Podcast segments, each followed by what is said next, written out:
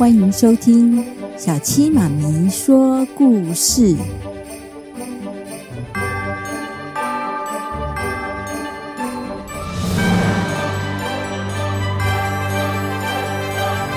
粽子的故事。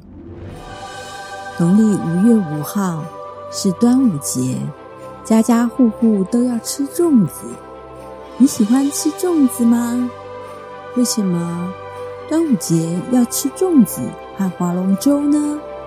来听小七妈咪说故事喽！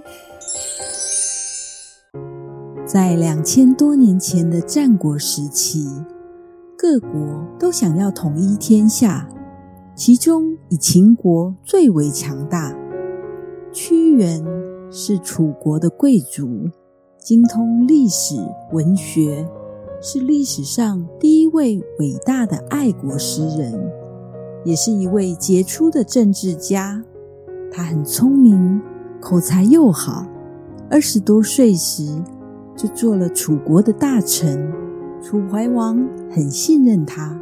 他对内积极地辅佐楚怀王变法图强，对外坚决主张。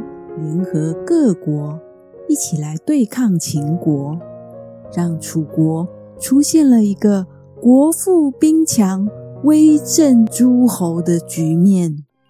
但是他的改革却招来了楚国贵族大臣们的反对和嫉妒。他们不管国家的长远利益，只想维护自己的特权，整天。围在楚王身边讲屈原的坏话，楚王听信了奸臣的话，渐渐疏远了屈原，最终导致屈原一生中多次被流放到偏远的地区。楚国的朝廷腐败无能，强大的秦国步步进逼，楚王很忧虑，想要和秦国。讲和投降，屈原眼看着楚国一步步走向灭亡，自己却不能有一点作为，心情极度苦闷。后来，楚国的首都被秦国攻破，屈原的心情完全绝望，决定以身殉国，在农历五月五号。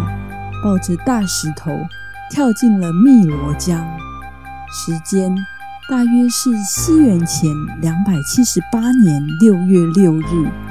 当时屈原六十二岁左右。楚国人民划船寻找忠君爱国的屈原，为了不让鱼虾吃他，敲锣打鼓吓跑鱼群，也把身上所带的饭团。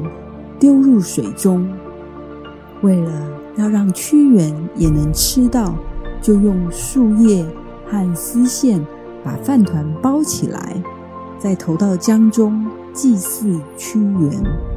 后来就演变成农历五月五号端午节，家家户户吃粽子。后人认为，爱国的屈原在天之灵，可以保佑渔民。船员，还有水上贸易的商旅，划船寻找屈原，成了划龙舟比赛的习俗。这就是农历五月五日端午节吃粽子和划龙舟的由来。宝贝，该睡喽，明天又是充满希望、美好的一天。晚安啦，宝贝。